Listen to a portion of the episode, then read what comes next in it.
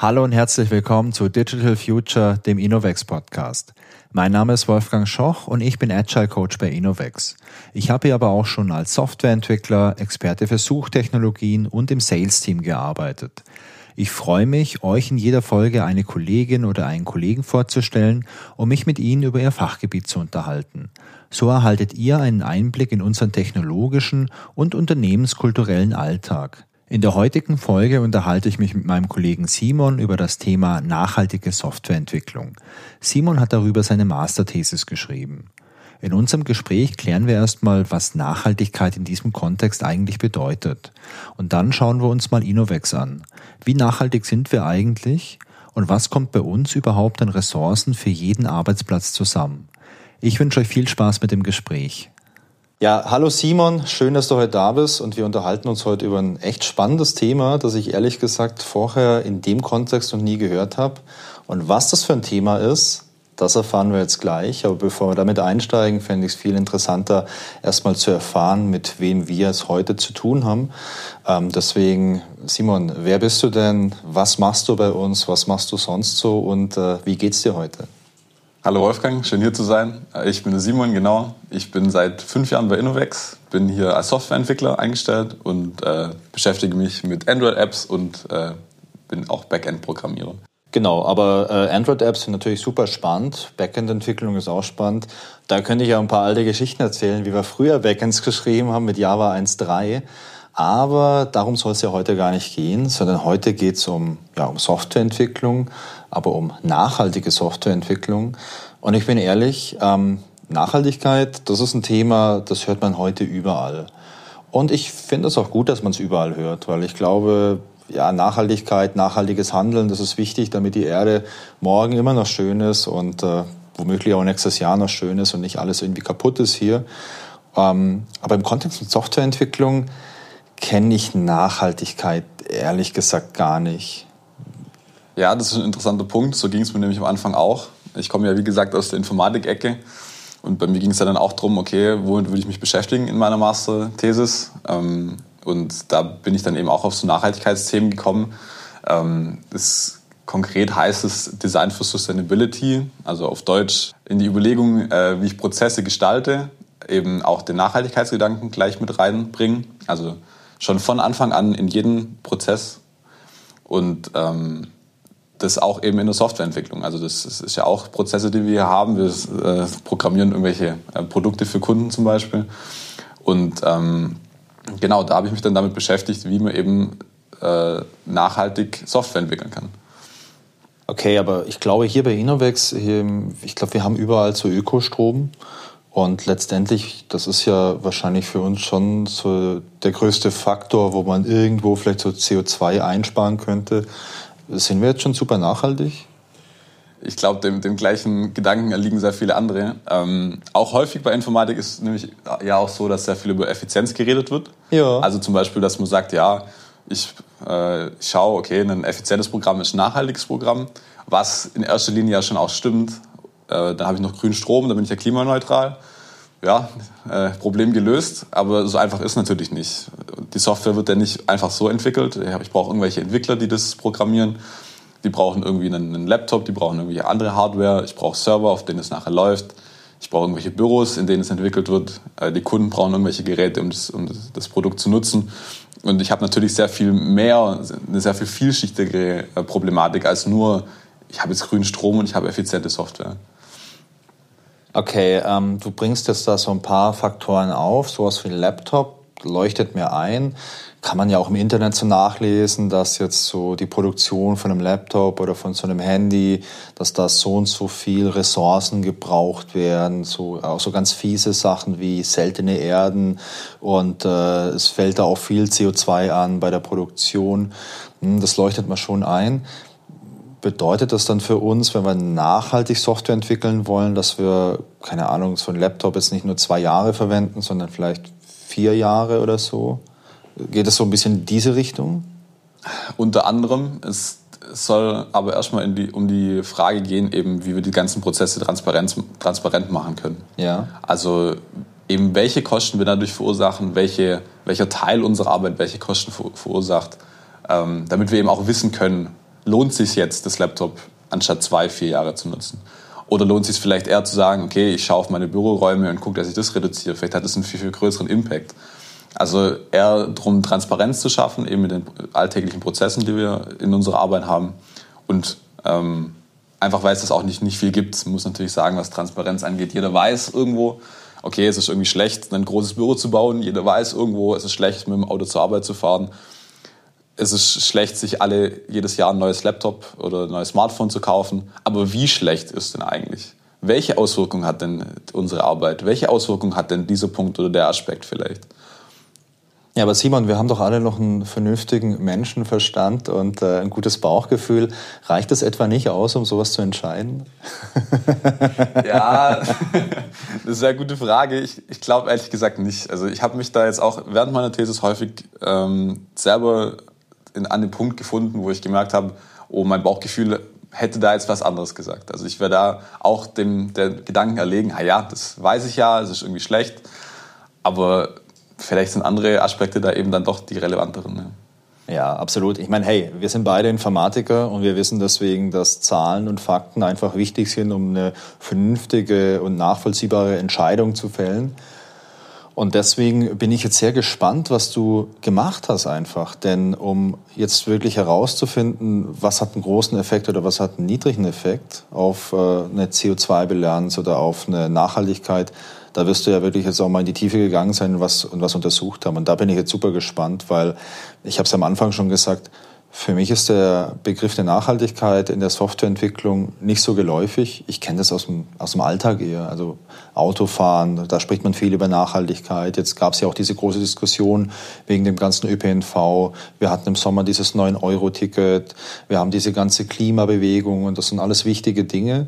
Die zielen aber oft auf diese ganz offensichtlichen äh, Quellen für Emissionen etc. Und deswegen bin ich gespannt. Aber lass uns doch vielleicht mal am Anfang von deiner Masterarbeit einsteigen. Du hast diese Idee gehabt, dass du dich mit Nachhaltigkeit in der Softwareentwicklung beschäftigen möchtest. Wie bist du denn dann vorgegangen einfach?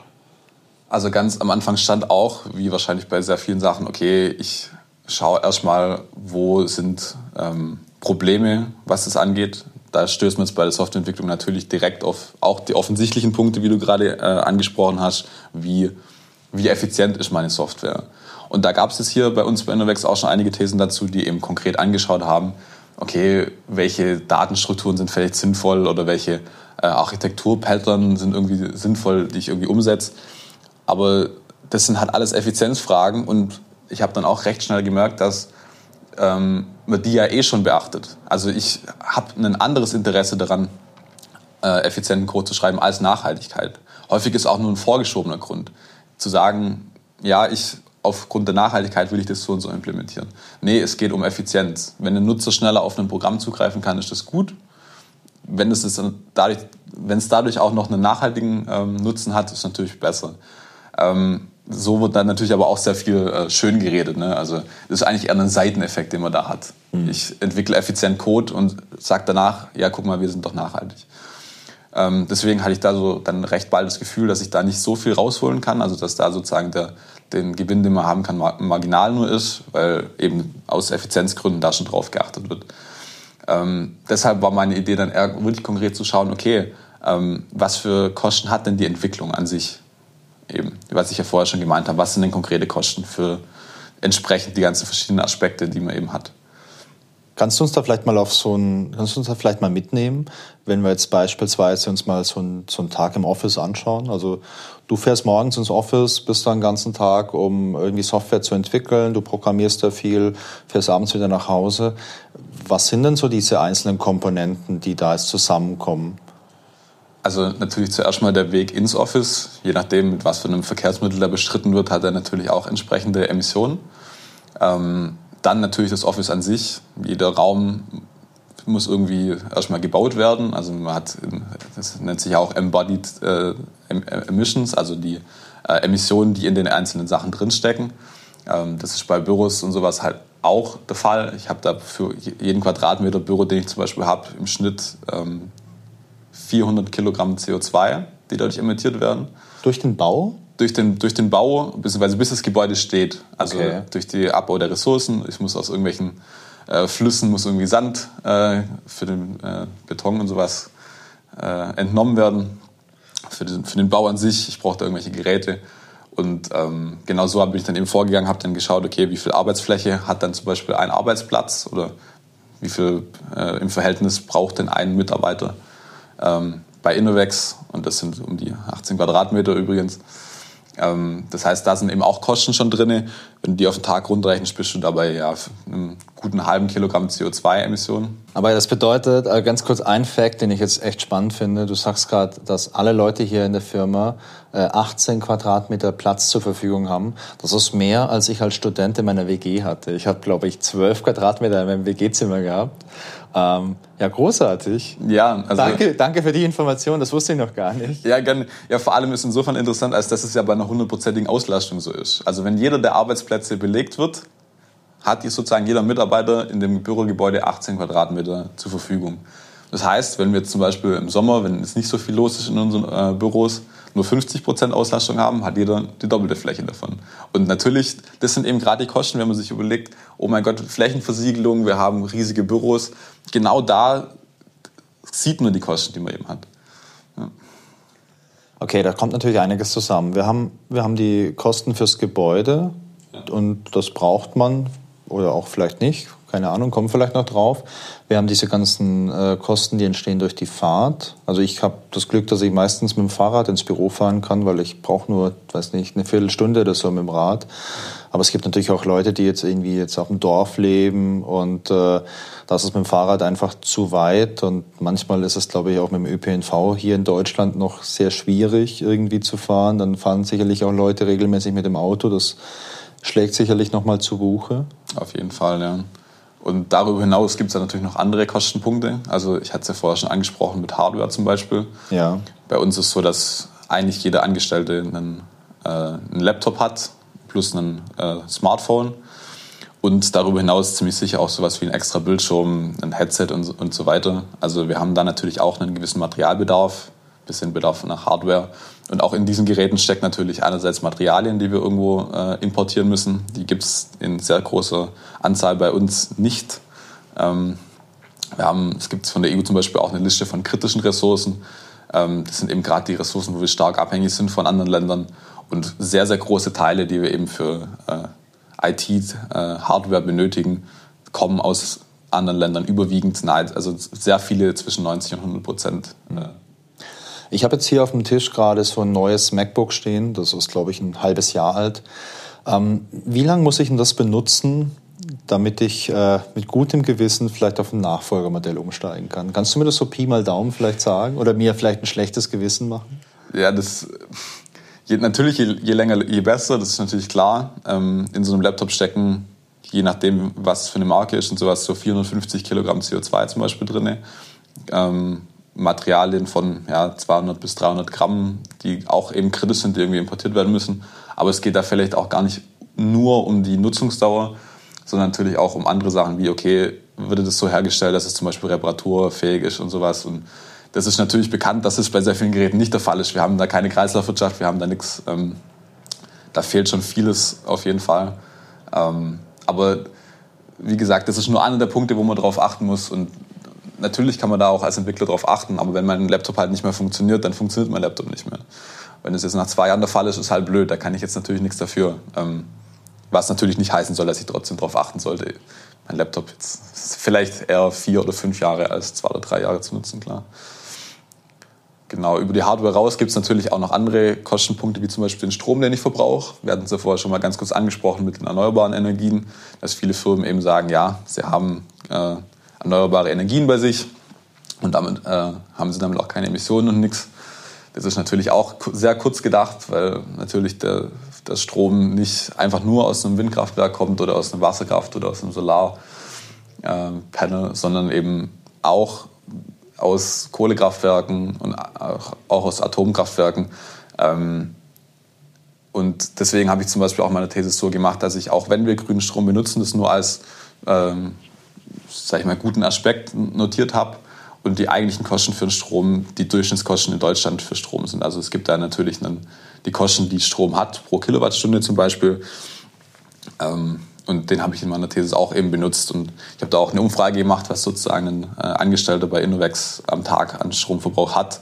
Das sind im Schnitt 0,7 Kilowattstunden ungefähr. Ähm, und wenn ich das jetzt eben umrechne in äh, Emissionen, bin ich dabei gut 300 äh, Gramm CO2, die allein durch den Stromverbrauch vom, nur vom Laptop und vom Bildschirm äh, resultieren. Darüber hinaus gibt es natürlich noch andere äh, Stromverbräuche, wie zum Beispiel durch Klimaanlagen in, in Offices und sowas, ähm, die ich mir jetzt aber im Rahmen von meiner These nicht angucken konnte, weil mir dazu die Daten gefehlt haben. Ja, und ich glaube, vor allem hier in so einer IT-Firma darf man nicht vergessen, dass wahrscheinlich durch die Kaffeemaschine auch noch extrem viel Strom verbraucht wird, denn die läuft hier auch rund um die Uhr und ist immer gut äh, ja, im Betrieb. Bei so grünem Strom frage ich mich ja schon sehr lange, ob man jetzt wirklich sagen kann, dass grüner Strom zu 100 Prozent grün ist. Denn um jetzt so ein Wasserkraftwerk zu bauen, da wird ja auch viel Material verbraucht. Da entsteht ja auch viel CO2.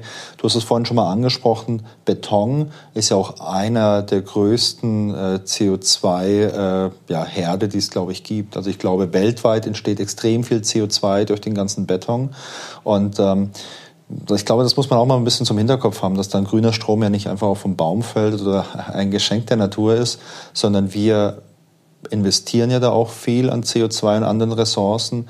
Und ich vergleiche das immer so ein bisschen gern. Falls du irgendwelche Daten oder, oder so dazu hast, dann gib mir die gerne im Nachgang. Ich verlinke das auch gern und ich bin auch äh, froh, wenn ich dann noch mal ein paar Infos bekomme.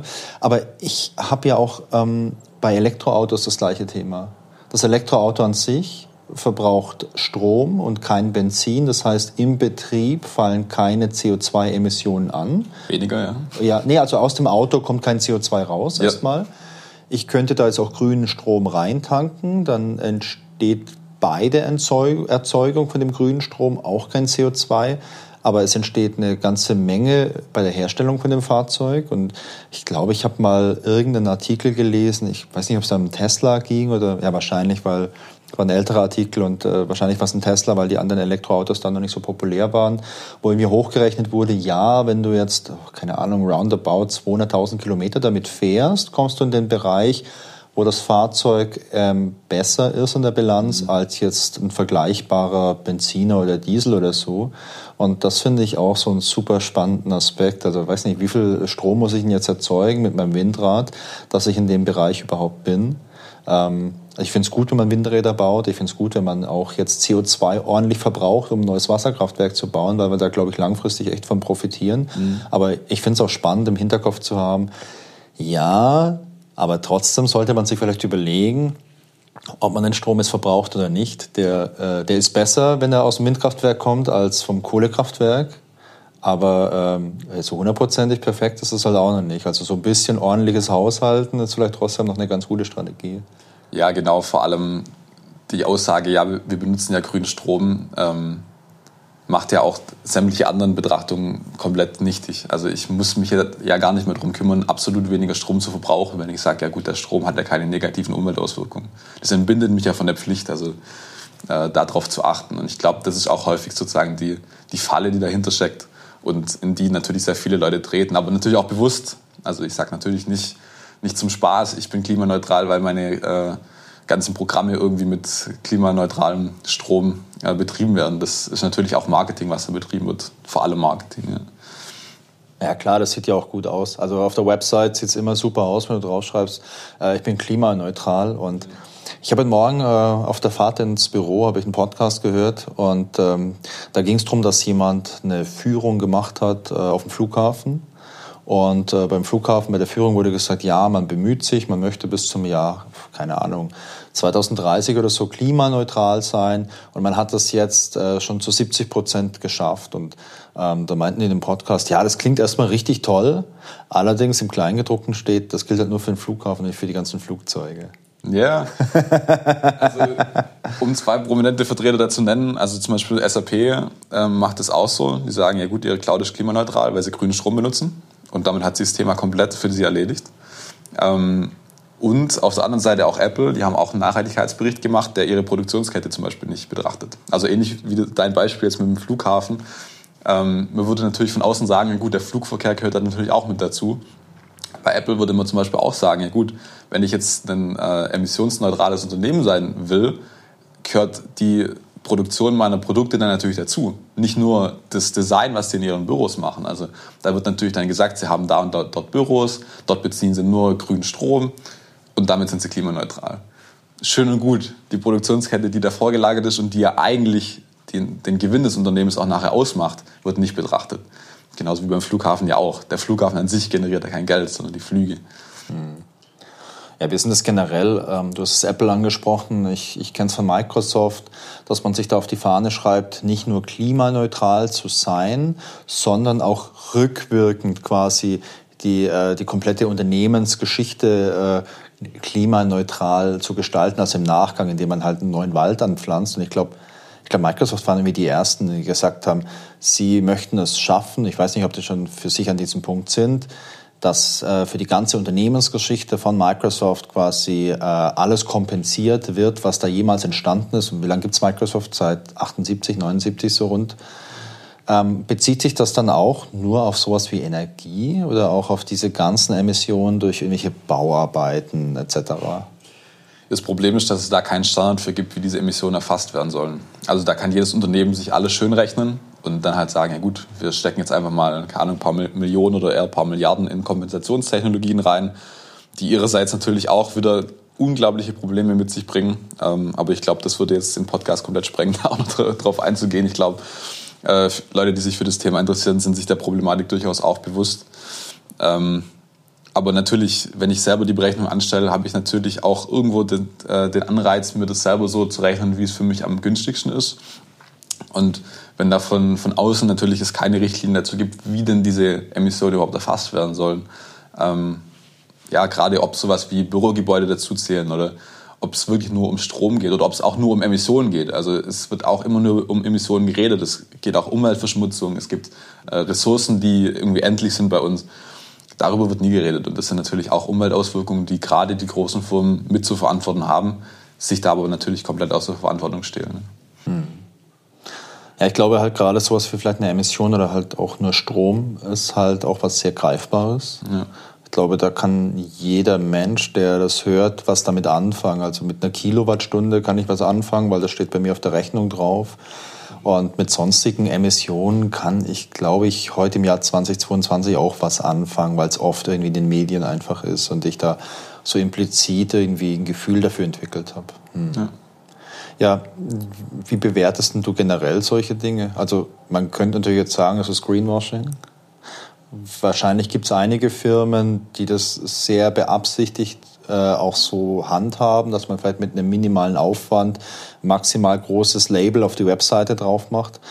Sowas gab es schon immer in allen Bereichen, dass Leute immer versucht haben, sich irgendwie so ein, so ein Label irgendwie äh, gut hinzustellen. Aber wenn jetzt so ein Unternehmen wie Microsoft und vielleicht auch Apple schon sehr viel Geld in die Hand nimmt, um vielleicht auch besonders toll darzustellen, ich meine, so ein Claim wie, hey, alle Emissionen der letzten 40 Jahre haben wir äh, jetzt kompensiert und rückgängig gemacht. Das ist dann schon was, du hast gesagt, das kostet schon viele Millionen oder vielleicht auch Milliarden.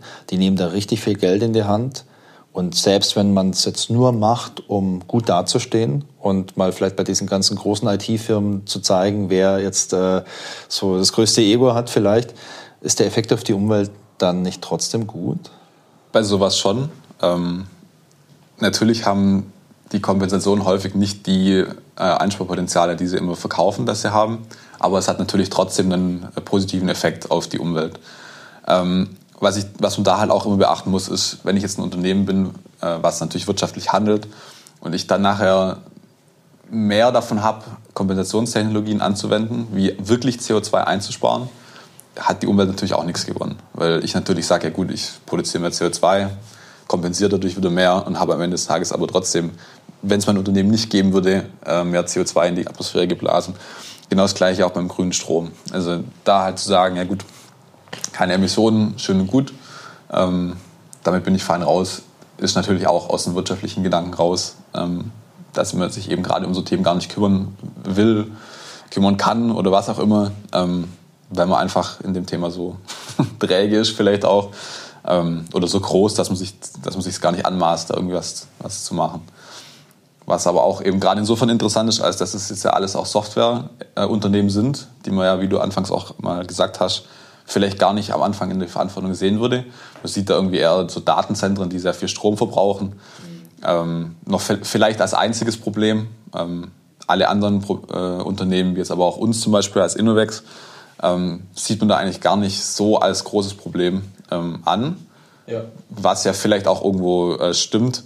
Andererseits hat natürlich äh, die IT-Industrie und allgemeine Digitalisierung schon einen großen Beitrag daran. Gesteckt sind ja politische Ziele, dass wir mehr als die Hälfte der Emissionen äh, durch Digitalisierung einsparen können. Also durch Effizienzgewinne in verschiedensten Sparten, sowohl in der Industrie als auch im privaten Leben. Ähm, und das ist schon ein großer äh, Anteil. Ne? Also mehr als die Hälfte, finde ich, ist, wo ich das gelesen habe, war ich auch so überrascht.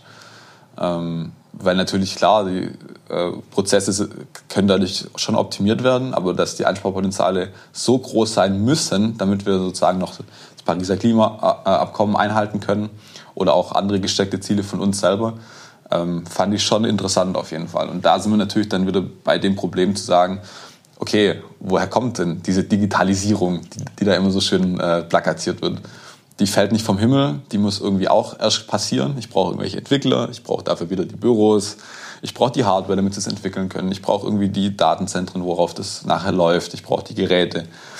Ähm, und ich glaube, dass da sehr häufig da gar nicht drauf geachtet wird. Mhm. Ähm, ja, ja finde ich, find ich auch. Also darüber hinaus, das ist letztendlich die Branche, in der wir tätig sind, wo wir, glaube ich, halt auch am besten eine Aussage treffen können, weil also ich arbeite nicht in der Fabrik, ich besitze keine Fabrik. Ähm, ich kann da nur von außen drauf schauen. Ich glaube, da schauen viele drauf. Bei, bei den klassischen äh, Branchen, wo, wo viel anfällt. Deswegen finde ich es ähm, auch aus dem Grund eigentlich ganz gut, dass wir hier mal drauf schauen, weil wir uns hier halt auskennen und weil wir hier auch aktiv was bewirken können. können. Ähm, vor allem, weil wir hier in der Firma ja auch ja, eine Stimme haben, auf die auch gehört wird. Und ähm, ich glaube, bei Innovex ist es für mich so, Strom wäre sicherlich das Erste gewesen, an das ich gedacht hätte. Das Zweite wären für mich äh, Geschäftsreisen gewesen. Das ist aktuell haben wir relativ wenig Geschäftsreisen. Das ist natürlich auch durch diese ganze äh, Pandemie hat sich sehr viel verändert. Vorher gab es bei uns schon mehr Geschäftsreisen. Also ich war selbst schon früher viel unterwegs.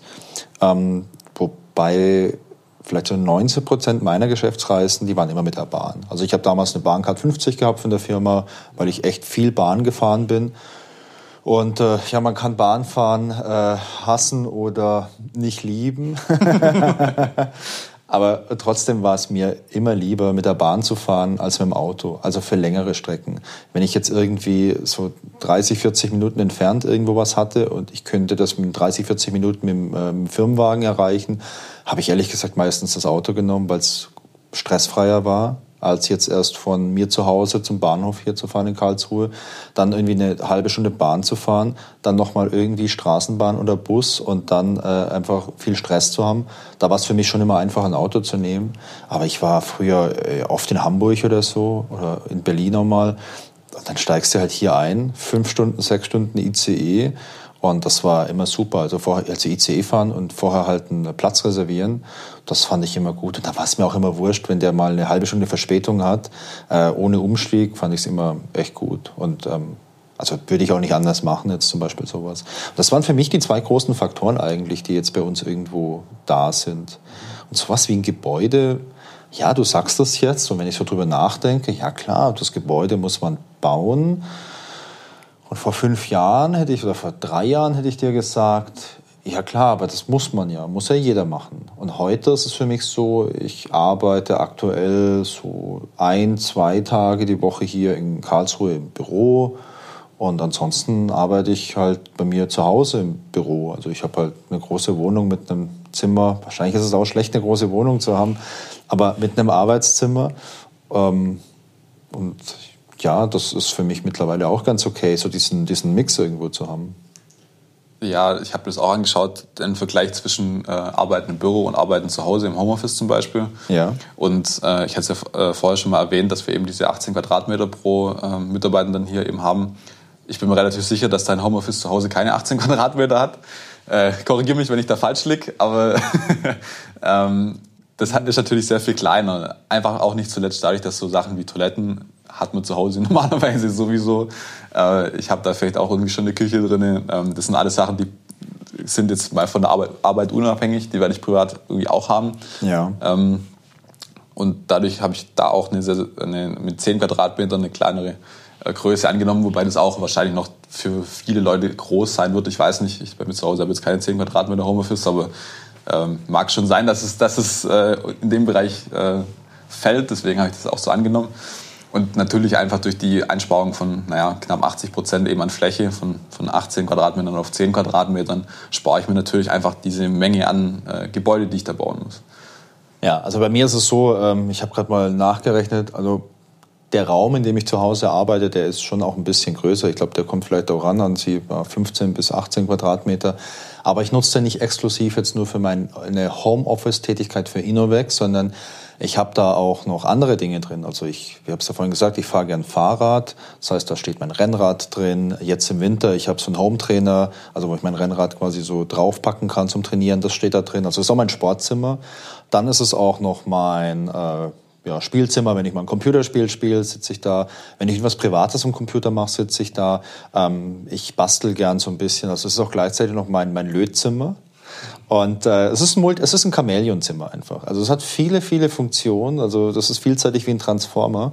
Und das macht natürlich einen großen Unterschied. Wenn ich hier im Office bin, dann mache ich hier eigentlich nur zwei Dinge. Arbeiten oder mich in der Pause mit einem Kollegen irgendwie mal unterhalten und einen Kaffee trinken. Und zu Hause ähm, mache ich an einem Tag in diesem Raum halt äh, fünf unterschiedliche Dinge. Ja. Und ich bräuchte den Raum. Also wenn ich jetzt wirklich jeden Tag hier im Office sein müsste, weil ich jetzt jeden Tag Termine hätte oder weil ich jetzt vielleicht bei einer Firma arbeiten würde, die äh, totale Misstrauenskultur hat und es nicht erlaubt, dass ich zu Hause bin, was bei uns zum Glück nicht der Fall ist, ähm, dann hätte ich den Raum ja trotzdem. Und dann hätte ich halt einen Nutzungszweck weniger, aber ich würde trotzdem in meiner Freizeit viel äh, Zeit dort verbringen. Ja. Und die, sag ich mal, die Fläche, die du dir einsparen würdest jetzt, wenn du nicht von zu Hause arbeiten würdest, würde ja nicht diesen kompletten Raum ausmachen. Nee, das wären null Quadratmeter, weil den Schreibtisch, den habe ich ja sowieso in dem Zimmer stehen und da mache ich ja meine ganzen privaten Sachen auch da. Ja, ich glaube trotzdem natürlich, dass das Arbeiten von zu Hause eine gewisse gewissen Mehranspruch an äh, Raum trotzdem äh, benötigt. Weil ja. klar, wenn ich mir eine Wohnung suche und ich weiß, ich muss von zu Hause arbeiten, plane ich vielleicht eher noch ein Arbeitszimmer mit ein, als ich das jetzt nicht machen würde. Aber ich, wie gesagt, deswegen hatte ich ja diese 10 Quadratmeter ungefähr eingerechnet und ich glaube, das kommt auch ungefähr hin. Ja, also da bin ich absolut bei dir. Ich glaube, ähm, bei mir ist es so, in der Wohnung, in der ich aktuell lebe, ich habe eine Dreizimmerwohnung und da hatte ich halt immer schon dieses in Anführungszeichen Arbeit und Spiel und Spaßzimmer. Ähm, ich bin aktuell auf der Suche nach einer neuen Wohnung und da schaue ich natürlich jetzt auch, äh, dass ich hier einen eigenen Raum habe für genau diese Dinge. Also was ich nicht wollte auf Dauer wäre jetzt halt äh, in einer Wohnung zu leben, wo ich im Wohnzimmer jetzt noch arbeite. Weil zum einen ist es ergonomisch nicht so super. Ja, und äh, zum anderen mag ich es aber auch schon, diese Trennung irgendwo zu haben. So, ich arbeite jetzt und ich gucke auf die Uhr und sehe, oh, es ist jetzt 17 Uhr, es ist 18 Uhr, ich bin jetzt fertig für heute und dann schalte ich auch einfach aus. Und wenn ich danach nochmal in das Zimmer gehe, mache ich da was anderes. Dann setze ich mich nicht an meinen Firmenlaptop und mache nochmal was mit Slack und schreibe irgendwelche E-Mails. Also die Trennung brauche ich auch, ist für mich im Homeoffice aber auch super wichtig, sonst ist es so schwammig irgendwie. Absolut, ja. ja. Okay. Ähm, Nochmal, um vielleicht noch mal ein bisschen zu, zum Anfang auch zurückzukommen. Du hast dir diese, dieses Thema ausgedacht für deine Masterthesis, du hast angefangen, wir haben uns ein bisschen drüber gesprochen, was für verschiedene Faktoren eigentlich relevant sind jetzt hier in der Softwareentwicklung, wenn es um Nachhaltigkeit geht. Kannst du vielleicht noch mal ganz kurz beschreiben, wie du dann konkret vorgegangen bist? Weil es ist eine wissenschaftliche Arbeit und da bin ich natürlich super neugierig, was da für Methoden angewandt wurden oder wie du da einfach vorgegangen bist, um Daten zu sammeln und um die auszuwerten dann. Genau. Ähm, ich habe ja vorher schon die einzelnen Kostenstellen, würde man wahrscheinlich im Wirtschaftlichen sagen, ja schon kurz genannt. Ähm, und da ging es dann eben darum, die einzelnen zu erfassen. Also was kostet ein Büro konkret, was kostet ein Laptop konkret, Erstmal natürlich, ich habe auch eine Umfrage hier äh, bei Innovex selber gemacht, was für äh, Hardware zum Beispiel genutzt wird, wie viele Tage eben im Büro und wie viele Tage zu Hause gearbeitet wird. Die Strommessung eben, wie viel Strom verbrauche ich an einem Tag. Ähm, und dann, sobald alle diese Werte eben mir zur Verfügung standen, eben dann geschaut, okay, ähm, wie lange wird, wird ein Laptop genutzt, war zum Beispiel auch eine Frage in dieser Umfrage. Ähm, und dadurch rechnet sich ja dann eine gewisse Nutzungsdauer, zum Beispiel für Geräte. Bei Büros zum Beispiel gibt es ja auch gesetzlich einen gewissen Zeitraum, den man die abschreiben kann und den habe ich dann auch genommen. Ich glaube, es sind 60 Jahre, ähm, die theoretisch möglich sind. Ich glaube, sehr viele Gebäude erreichen das äh, Alter nicht mal, aber ähm, das heißt auch da eine optimistische Rechnung eher. Ähm, und dann eben diese ganzen Kostenstellen äh, eben zusammengerechnet und der, der, Grundgedanke für das alles war, ähm, die Kosten von einem Entwicklertag zu berechnen, mhm. also auch einem Arbeitstag, würde man vielleicht in anderen Branchen sagen. Ähm, aus dem Grund dessen, dass ich zum Beispiel, wenn ich jetzt als Projektverantwortlicher eben ein Projekt planen will, äh, auch das Wirtschaftliche mit Tagessätzen zum Beispiel mache oder mit äh, Personentagen, die ich dann zum Beispiel sage, okay, das Projekt braucht so und so viele Personentage und äh, ich mich da sozusagen am Wirtschaftlichen äh, orientiert habe und dann gedacht habe, okay, ähnlich wie den Tagessatz könnte es sozusagen auch einen Tagessatz für die ökologischen Kosten geben. Ähm, und da ist jetzt neben den Emissionen, die wir jetzt auch schon äh, viel behandelt haben, jetzt äh, in den letzten 45 Minuten, ähm, sind auch 30 Minuten, je nachdem, mit Schnitt. Ähm, neben den Emissionen sind ja auch so Sachen wie Materialverbrauch und sowas auch relevant. Wasserverbrauch, der auch äh, sehr hoch ist. Wenn man den Blogbeitrag bei Innovex zum Beispiel durchliest, ich habe da auch schon sehr viel äh, Rückmeldung bekommen, okay, krass, ein Laptop verbraucht 190.000 Liter Wasser, wie kann denn das sein? Ähm, das ist natürlich eine sehr, sehr hohe Zahl, aber wenn man sich überlegt, dass diese Materialien irgendwo abgebaut werden müssen, das Laptop zusammengebaut werden muss und am Schluss das Laptop bestenfalls recycelt, realistisch in irgendeine Müllkippe landet ähm, und dort nochmal Wasser verunreinigt zum Beispiel, kommt es schon von der Menge her hin. Und ähm, dann eben diese ganzen Kosten, also äh, Emissionen, Materialverbrauch, Wasserverbrauch, ähm, alle zusammengefasst für einen Entwicklertag und da eben dann äh, ja, eine, eine Summe von ökologischen Kosten pro Tag, den wir eben hier arbeiten, erfasst. Wie hoch ist die Summe? Ich bin neugierig. Für Emissionen liegt das bei uns aktuell bei 1,7 Kilogramm okay. Äh, CO2-Äquivalent pro Tag. Ähm, wir haben Wasserkosten von knapp über 300 Liter pro Tag. Das ist auch recht viel. Aber wie gesagt, das kommt vor allem von der Hardware, beziehungsweise konkret gesagt vor allem vom Laptop. Wir haben einen Materialbedarf von gut einem halben Kilogramm, wobei da sehr, sehr viel auf die Bürogebäude eben zurückfällt. Klar, allein von dem von der, vom Gewicht her sind natürlich die Materialien, die bei einem Haus gebraucht werden, natürlich sehr, sehr viel mehr als für andere Geräte. Wobei von diesen äh, gut 500 Gramm äh, circa ein äh, halbes Gramm ein bisschen mehr kritische Rohstoffe sind. Was ist denn das ein kritischer Rohstoff? Ähm, gerade Materialien, die eben für äh, Laptops, Smartphones, Bildschirme und so weiter genutzt werden. Ähm, also einfach wertvollere Rohstoffe wie jetzt zum Beispiel Sand, weil natürlich das auch ein sehr, sehr wertvoller Rohstoff ist und damit die verbundenen, äh, verbundenen Umweltschäden, natürlich wie Zerstörung von irgendwelchen Flussbetten und alles, sehr, auch sehr, sehr schwerwiegend sind. Wobei da natürlich ein halbes Kilo jetzt nicht sonderlich viel ausmacht. Wenn ich jetzt ein halbes Kilo von irgendeiner seltenen Erde zum Beispiel benutze, ist das relevanter. Deswegen irgendwie der Begriff kritischer Rohstoff. Ah, okay, interessant. Ja, das mit dem äh, interessant. Äh, das mit dem Sand ist äh, spannend, weil ich habe da vor einiger Zeit mal eine Doku gesehen. Sand war für mich ehrlich gesagt so ein Rohstoff, der einfach unendlich vorhanden ist. Aber dass es eine Sandmafia gibt, dass das mittlerweile auch illegal abgebaut wird und gestohlen wird und dass Sand eigentlich das neue Gold ist in der, in der Branche, fand ich richtig, richtig krass. Also wenn euch das interessiert, Sand, ähm, ich schaue mal, ob ich diese, diesen Artikel finde, dann verlinke ich den auch in den Show Notes, weil ich das für mich selbst mega überraschend fand. Ja. Ja, es ist ja so, dass der Wüstensand nicht genutzt werden kann, sondern dass es ja nur Sand sein kann, aus, zum Beispiel aus Flüssen und allem Möglichen oder aus Meeren. Und naja, ich, ich bin in meiner Freizeit auch Taucher und das tut mir immer ein bisschen weh, wenn ich mir da vorstelle, dass da mehrere tausende Tonnen von Sand irgendwie aus dem Meer äh, rauskommen und natürlich das Lebensräume zerstört, wie man sich es gar nicht vorstellen kann. Ja. Wie nachhaltig ist Tauchen? Das könnte man vielleicht in der nächsten Folge mal besprechen.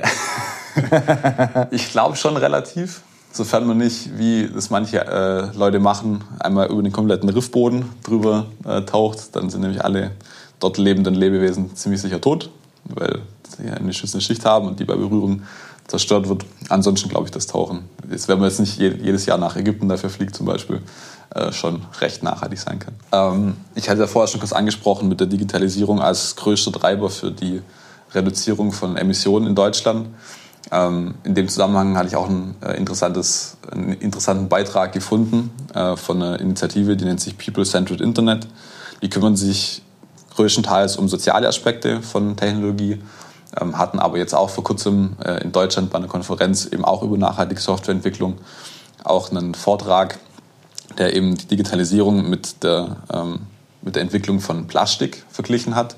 Mhm. Äh, es war ja auch so, dass vor ja, knapp 40 Jahren, wo eben Plastik sozusagen groß geworden ist, auch äh, es als großer Umweltretter plakatiert wurde, weil, wie man es jetzt zum Beispiel heute die Diskussion auch noch hat, ist sehr viel Verpackungsmaterial spart. Es ist ein sehr einfach modifizierbarer Rohstoff, der äh, in sehr vielen verschiedenen Formen genutzt werden kann. Und er hat groß keine Kosten bei der Produktion, beim Transport nachher nicht und auch das, ja, damals noch Recycling, was man heute weiß, klappt ja auch nicht so gut, ähm, schien nicht so aufwendig. Ja. Ähm, es hat sich natürlich stark zugenommen und heute weiß jeder oder würde niemand mehr Plastik als Umweltretter bezeichnen, bin ich mir ziemlich sicher. Ähm, und genau davor hat dann eben die äh, Sprecherin dort gewarnt, dass eben die Digitalisierung in genau äh, den gleichen Fehler äh, tappen kann, weil natürlich auch, wie ich es ja vorher gemeint habe, die Digitalisierung fällt nicht vom Himmel. Wir brauchen Materialien, wir brauchen Strom, wir brauchen irgendwie sonstige Energien, um das alles zu produzieren, das alles herzustellen. Die Entwickler, ähm, die das eben programmieren müssen. Und dass eben genau wir da nicht in die gleiche Problematik kommen, dass das ursprünglich als Umweltretter ähm, erstmal ja, verherrlicht wurde, kann man schon fast sagen. Ja. Und am Ende des Tages aber ganz andere Umweltprobleme aufgeworfen hat. Ähm, genau jetzt, was eben Umweltverschmutzung angeht, was ähm, Materialbedarf und sowas angeht. Und wir dann da an andere Grenzen stößen stoßen, die wir eben aktuell noch nicht haben. Ja, ich finde in dem Zusammenhang auch so einen Gedanken ganz, äh, ganz wichtig und ganz interessant. Wir Menschen haben, glaube ich, oft diese vage Hoffnung, dass es eine neue Technologie gibt, die uns rettet. Und die Digitalisierung, die erscheint vielleicht wie so eine Technologie, die uns retten kann. Wir haben viele Dinge, die laufen nicht gut, die sind vielleicht sehr ressourcenhungrig und äh, durch die Digitalisierung können wir Dinge optimieren, können wir Dinge vereinfachen. Ich meine, überlegt mal hier in Deutschland, die komplette äh, Faxpapierindustrie, die liegt am Boden. Also nachdem jetzt auch wirklich auf den Bundesämtern und im Bundestag die Faxgeräte abgeschafft wurden, ähm, du findest heute auch nicht mehr viele große Banken oder so, wo es echte Faxgeräte gibt mit Thermopapier.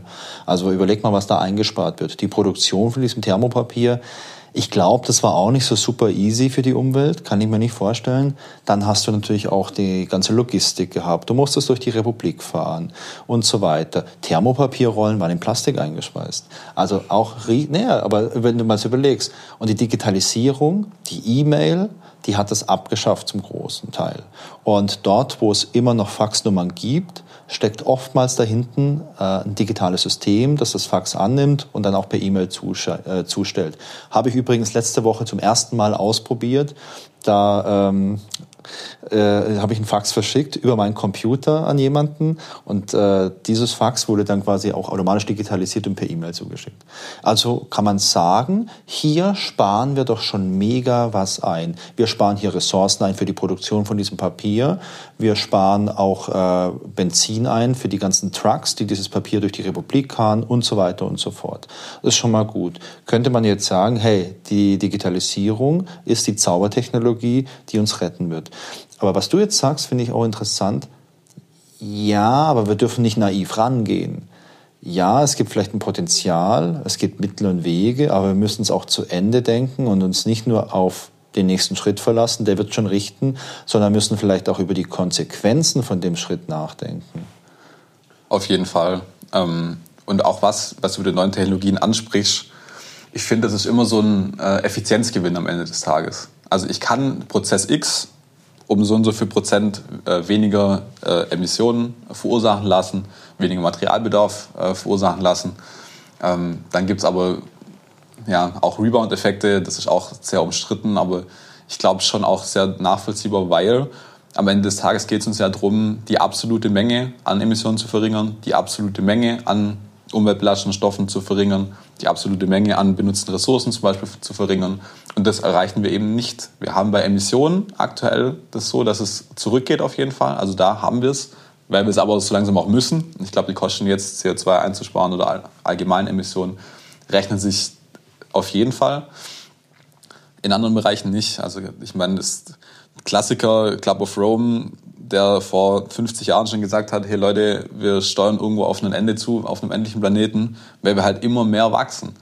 Und genau da sehe ich irgendwie auch das Problem bei der Digitalisierung mit drin, dass wir halt einerseits natürlich sagen, ja cool, wir können Prozesse effizienter machen, aber ob am Ende des Tages jetzt die absolute Menge, die wir dadurch verbrauchen oder die wir dadurch belasten an Umwelt, ähm, weniger wird, bin ich sehr, sehr kritisch. Bis, bisher sieht man den Effekt nämlich nicht und ich kann mir ehrlich gesagt nicht vorstellen, dass das mit mehr Digitalisierung jetzt plötzlich eine ganz andere Richtung einschlägt.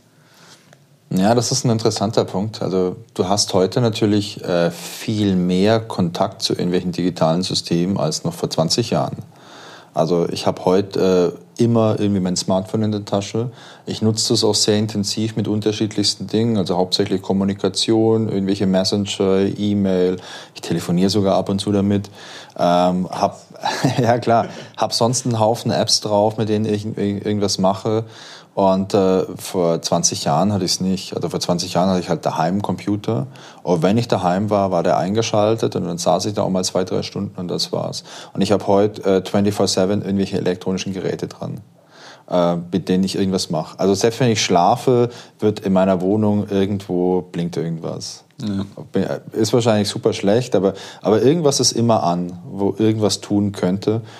Und ähm, Klar, wenn jetzt jedes Gerät nur noch die Hälfte verbraucht, mal ganz grob gerechnet, ich aber dreimal so viele Geräte habe, dann das, die fiese Mathematik schlägt dann zu. Absolut. Ja, genau. Und das ist auch das Beispiel mit dem Druck, was du vorher gesagt hast. Vielleicht äh, verschicke ich äh, weniger Fax oder bestenfalls gar keins mehr, ja. schicke aber dafür halt hundertmal mehr Mails. Ja. Und ob ich jetzt am Ende des Tages dadurch wirklich absolut äh, Ressourcen eingespart habe, wage ich in vielen Fällen zu bezweifeln. Ja, ich meine, da kommen ja auch so Sachen dazu. Ähm, ein Bekannter von mir, ein Freund. Also äh, ich kenne da jemanden, äh, bei dem ist es zum Beispiel auch so, dass der gern mal irgendwie Playstation spielt und parallel äh, läuft aber vielleicht auch irgendwie eine Doku auf dem Laptop, äh, die thematisch da gut passt. Und man hat auch noch vielleicht ein Handy dabei, wo man auch gerade irgendwie kommuniziert.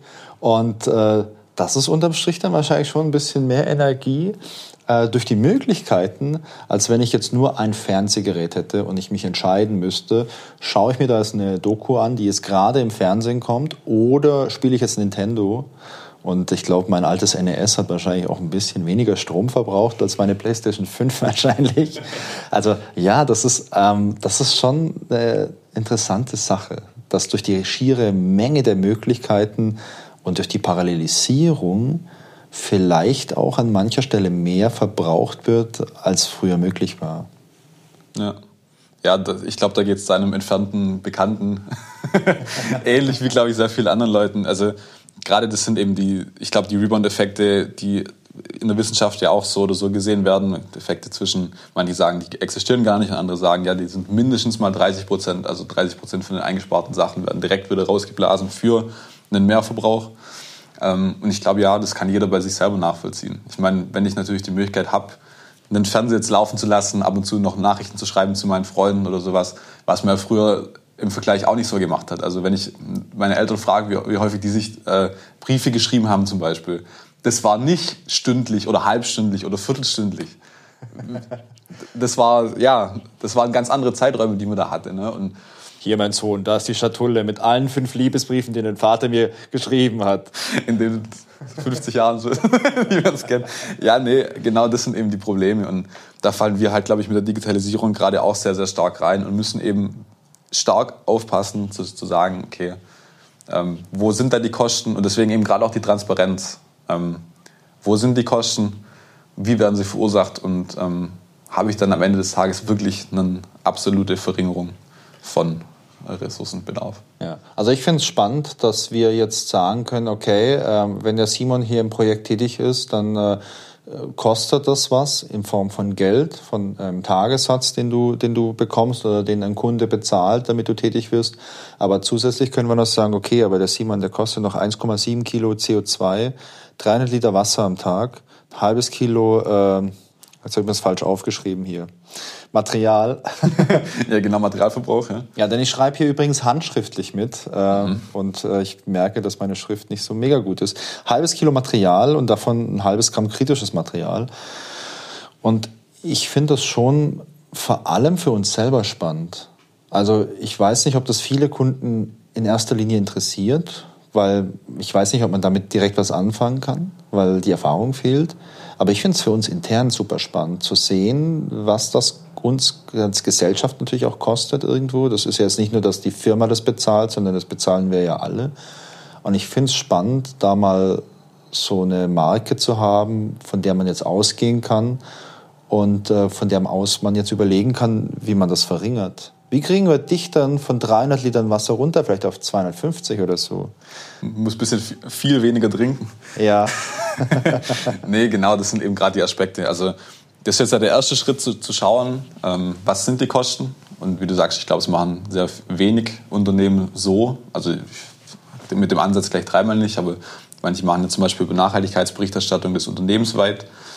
Ähm, was ich ja, eher erstmal unkonkret finde. Ich als einzelner Angestellter habe jetzt da wenig Einfluss drauf, was jetzt wir als Unternehmen an Emissionen haben, weil selbst wenn ich nicht mehr zur Arbeit komme, wenn ich kündige, verringert es sozusagen die Kosten vom Unternehmen nicht wirklich. Mhm. Ähm, genau, aber was da konkrete Tipps sind, war jetzt ja deine Frage. Ähm, also was mich interessieren wird genau, also was sind, was sind denn Dinge, die wir jetzt als Unternehmen tun können, ausgehend von diesem, ja, von diesem ersten Checkpoint, den du jetzt berechnet hast, um das zu reduzieren langfristig? Ich weiß nicht, so kurzfristig finde ich es immer schwierig, weil kurzfristig ist für mich dann sowas wie schalt das Licht aus oder, oder nimm dir vielleicht Ökostrom, weil das halt so ein Quick-Win ist und ich finde sowas auch gut, wenn man es tut. Aber was kann man denn tun, um vielleicht in zehn Jahren, wenn man sowas nochmal untersucht, andere Werte dort zu stehen zu haben. Und zwar kleinere. ja, andere Werte werden einfacher. Ne? Ähm, ja, ich glaube, eine Verringerung der Werte ist in vielen Faktoren möglich. Ich finde es insofern halt interessant, als dass ich jetzt verschiedene Faktoren eben habe und die jetzt auch einzeln angehen kann. Also ich habe nicht einen großen Fußabdruck, den ich angehen kann oder angehen muss, bestenfalls, sondern ich habe zum Beispiel jetzt den Punktgebäude. Da kann ich dann evaluieren, zum Beispiel, okay, sind die Größen unserer Büros äh, angemessen für die Leute, die wir zum Beispiel ähm, bei uns arbeiten haben. Oder auch, was sind denn wirklich die Kosten, die in unseren Büros drinstecken? Also zum Beispiel ähm, von der Bauweise dieser Büros oder von wie sie nachher genutzt werden. Also äh, was äh, Renovierungen zum Beispiel auch angeht. Ähm, beim Stromverbrauch ist möglich bei uns zum Beispiel Solarstrom irgendwo zu installieren, dass wir eben den Strom, den wir vor allem tagsüber als Entwickler verbrauchen, weil wir nur tagsüber arbeiten, ähm, den über eben sowas zu decken und damit auch langfristig eben weniger Emissionen zu äh, verursachen. Mhm. Ähm, solche Gedanken. Bei Hardware natürlich, das hast du vorher schon gesagt, äh, längere Nutzungs- oder Lebensdauern allgemein ja, zu schauen, tendenziell auch darauf zu achten, okay, eher hochwertigere Sachen zu kaufen. Das ist bei uns als IT-Unternehmen, glaube ich, allgemein der Fall. Ja, du zeigst gerade schon auf dein MacBook, das natürlich wunderbar. Nee, klar, aber theoretisch, ähm, je länger das äh, Gerät natürlich lebt, umso besser. Ähm, auch wenn, also zum Beispiel ein Laptop, was jetzt qualitativ hochwertiger ist, verbraucht in der Produktion nicht so viel mehr ähm, Ressourcen und verursacht nicht so viel mehr CO2, als dass es sich nicht lohnen würde zu sagen, ich kaufe mir eher ein qualitativ hochwertiges Laptop, was ich dann auch länger habe. Glaube ich, ist auch für jeden irgendwo schlüssig. Ähm, genau, und das sind halt einfach alles langfristige Prozesse, glaube ich, die man da machen muss. Aber ich finde es schon mal wichtig, eben einfach nur zu, zu sehen, okay, die Digitalisierung ist eben nicht kostenlos. Ja. Die ist nicht geschenkt, die ist nicht komplett klimaneutral, auch wenn wir mit grünem Strom arbeiten, auch wenn wir darauf achten, sondern die hat eben auch Kosten. Und die Einsparungen, die wir dadurch hinkriegen, die wunderbar sind, die wir auch alle brauchen, sind eben nicht geschenkt. Ja. Also was ich da so ganz privat ganz interessant finde, ist halt auch, ähm, was sind denn die Gründe dafür, beispielsweise bei so Hardware, dass man neue Hardware möchte? Also ich habe jetzt hier auf dem Tisch, ich habe es vorher gesagt, so mein Laptop ist irgendwie ein halbes Jahr alt. Das, das, das MacBook, das ich davor hatte, das war schon ziemlich alt und hat auch nicht mehr, hat auch schon ein paar Macken gehabt einfach. Äh, ist ab und zu mal abgestürzt und so. Und dann habe ich ein neues gehabt oder ein neues bekommen, weil ich brauche halt ein Gerät, mit dem ich arbeiten kann jeden Tag. Das muss zuverlässig sein. Aber ansonsten ist so der Grund für mich gewesen, zu wechseln, hat die Zuverlässigkeit. Weil ganz ehrlich, bei so einem MacBook ist es noch relativ einfach, jetzt mal die Daten zu transferieren auf ein neues Gerät. Da hast du so Time Machine, machst ein Backup, spielst der eine der Theorie, funktioniert's gut. In der Praxis funktioniert es nicht so hundertprozentig, weil mein neues MacBook hat einen ARM-Prozessor drin, das andere war noch ein Intel MacBook, dann hat manches an Software nicht funktioniert, muss die Sachen neu installieren, konfigurieren, überall neu anmelden und das klingt jetzt vielleicht wie wenn es der Wolfgang anfängt zu weinen, aber ist halt mega nervig, habe ich gar keinen Bock drauf. Also solange Gerät funktioniert, ich mitarbeiten kann, ist es für mich okay. Mein Smartphone, das hier auf dem Tisch liegt, das ist ein iPhone 10. Äh, ich weiß gar nicht, was es aktuell gibt, 14 oder 15. Ähm, keine Ahnung, wenn das was kaputt geht, dann werde ich mir ein neues holen. Das war immer schon so mein Ding. Wenn, wenn alles Gerät kaputt ist oder so, dann hole ich mir das neueste Modell, das es lang hält. Aber wenn das nicht kaputt geht, werde ich das sicherlich auch noch mal ein, zwei Jahre nutzen, weil auch hier ist es so, hey, jetzt ein neues Gerät, ey, dann, bis das alles so funktioniert, dass ich es will, liegt vielleicht auch bei meinem Alter, weißt du, aber bis das so funktioniert, dass, ich, dass, es, äh, dass es für mich okay ist, da habe ich gar keinen Bock drauf. Und auch bei mir im Privaten, ähm, keine Ahnung, ich habe eine Spielkonsole, die habe ich mir gekauft, dass die neu rauskam. Und ich habe dafür aber die alte, also meine PlayStation 4, die habe ich verkauft dann einfach. Also ich habe es nicht zwei daheim, ich habe sie aber nicht weggeschmissen. Also das habe ich privat eigentlich immer so gemacht. Also mir macht es da schon Spaß. Jetzt, keine Ahnung, beim Laptop ist es mir egal, wenn der älter ist. Für meinen Job, ich programmiere nicht, da muss der auch nicht so mega krass schnell sein. Bei der Playstation macht es einen Unterschied, da kann ich die neuen Spiele anspielen auf der neuen. Deswegen war ich auch froh, dass ich relativ früh eine gekriegt habe. Ich habe die alte zum guten Geld weiterverkauft und ich denke, die Leute, die sich die gekauft haben, haben damit jetzt wahrscheinlich auch super viel Spaß. Ähm, dann passt es für mich auch. Was ich jetzt für mich doof fände, wäre halt irgendwie das alte Zeug noch irgendwie dann wegzuschmeißen oder so. Also das, das finde ich auch immer, immer blöd. Also so Technik, ich habe es immer verkauft gern. Oder was man gern auch machen kann, wenn man alte Technik hat, die man nicht verkaufen kann, oder falls man gar keinen Bock hat auf Kleinanzeigen, was ich super gut verstehen kann, äh, man kann sowas auch verschenken. Also ich habe schon viel äh, alte Sachen verschenkt an die Caritas zum Beispiel bei uns. Die freuen sich. Ich habe da auch mal einen Fernseher verschenkt, äh, wo auch noch okay war. Ähm, und das wird dann halt verteilt an so bedürftige Familien. Und das finde ich halt auch super. Dann haben irgendwelche Leute, die halt sonst nichts haben, die keine Kohle haben, die kriegen dann halt irgendwie ein Gerät, das auch noch in Ordnung ist. Und äh, das ist eine gute Sache. Ja, auf jeden Fall. Ähm, Simon, vielleicht so zum Schluss noch mal eine kleine Frage. Jetzt hast du ja schon gesagt, was wir als Unternehmen machen können, um hier vielleicht mittelfristig irgendwie was zu erreichen. Was ich spannend finde, ist aber auch noch mal die Frage, was kann denn jeder von uns tun, um vielleicht einen ganz kleinen Beitrag zu leisten? Und sei es nur, dass der Beitrag klein ist und man sich dadurch gut fühlt, weil man was Gutes tut, das finde ich ist ja auch schon mal ein ganz wichtiger Effekt.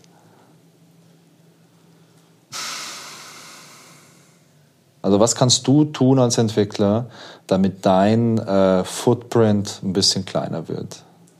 Erstaunlicherweise recht wenig, muss ich ganz ehrlich dazu sagen. Ach komm, hey, das ist jetzt aber ein bisschen entmutigend. Ja, scheiße, ne? Aber ich glaube, so ist halt. Ich habe, also viele von den Kosten, die ich eben habe, sind welche, an denen ich nicht viel rütteln kann. Bei einem Büro kann ich als Eingestellter schlecht sagen, jo, ich will, dass man es wieder abreißt oder sowas, da ist auch nichts geworden bei Sachen wie Laptops und sowas, da, da habe ich halt irgendwie einen gewissen Bedarf, den muss ich irgendwie decken. Du sagst ja auch, gut, du benutzt halt so lange, bis es kaputt geht und dann ist auch gut. Klar, ich glaube, dass aber viele Leute schon ein gewisses Gefühl für haben und auch sich jetzt nicht aus Spaß oder Freude ein neues Laptop holen, sondern schon auch, wenn sie es irgendwie äh, so anfühlt, als ob es äh, der richtige Zeitpunkt wäre. Ja klar, wenn du es für dich entwickelst, dann brauchst du aber wahrscheinlich auch ein aktuelleres Gerät. Ich meine, ich habe ja auch viele Jahre entwickelt und da war es natürlich auch so, dass ich immer gesagt habe, okay, ich brauche ein neues Gerät, äh, ich brauche hier dann trotzdem dass irgendwie noch 32 Gigabyte Hauptspeicher oder die Kollegen, die so Android-Entwicklung machen, die haben da unten ja teilweise auch irgendwie zehn neue Handys auf dem Tisch liegen, weil sie sie brauchen zum Testen. Und äh, ich glaube, das ist ja auch nachvollziehbar dann. Ja. Ja, genau. Also das sind halt die Arbeitsmittel, die man eben hat. In anderen Unternehmen sind es, glaube ich, andere. Bei uns sind es halt eben gerade die Hardware-Sachen und ich glaube, da kann man auch nicht so viel mehr dran machen. Natürlich, allgemeiner Spruch, fahrt nicht ins, ins Büro mit dem Auto, klar, kennt, glaube ich, auch jeder. Ähm, aber ich, für mich, meine These soll weniger einen, äh, eine Guideline oder eine Richtlinie sein an einzelne Personen, sondern schon auch mehr Transparenz schaffen und auch gerade dann ermöglichen zu sagen, okay, wo kommen die Kosten her und was kostet uns denn die Entwicklung von irgendwie Software an sich. Mhm.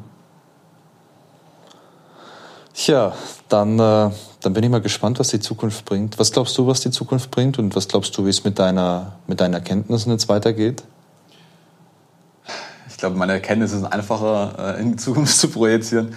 Ähm, also wir kümmern uns bei Innovex ja auch schon um nach Themen der Nachhaltigkeit und ich glaube, dass da natürlich vieles von dem Wissen, das ich jetzt eben erlangt habe, äh, bestimmt auch äh, Einfluss findet. Ähm, Im alltäglichen Handeln, muss ich jetzt ehrlich gesagt sagen, hat es natürlich groß keinen Einfluss für mich. Ähm, es gibt ja bei Innovex aber auch das Team Nachhaltigkeit, wo wir uns explizit um solche Fragen eben kümmern.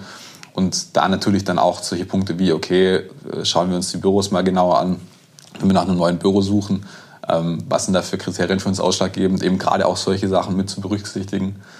Ähm, bei Firmenwagen, bei ähm, Events, die wir eben machen und sowas, dass da eben gerade diese Punkte eben ähm, Einfluss finden. Das finde ich, glaube ich, schon wichtig und das sehe ich auch auf einem guten Weg, dass wir da sehr viel machen. Ich bin da selber natürlich auch engagiert, aber bin damit glücklicherweise nicht der Einzige, sondern wir haben hier ein komplettes Team, was sich darum kümmert. Ähm, ansonsten, was die Zukunft bringt, ich habe halt weiterhin das Gefühl, dass gerade mit der Digitalisierung, wie du sagst, auf dem nächsten, äh, auf dem nächsten Entwicklungsstadium rumgeritten wird und dann wir eben weitere Effizienzstadien haben, die wir dann sagen, okay, die Prozesse können wir noch besser machen.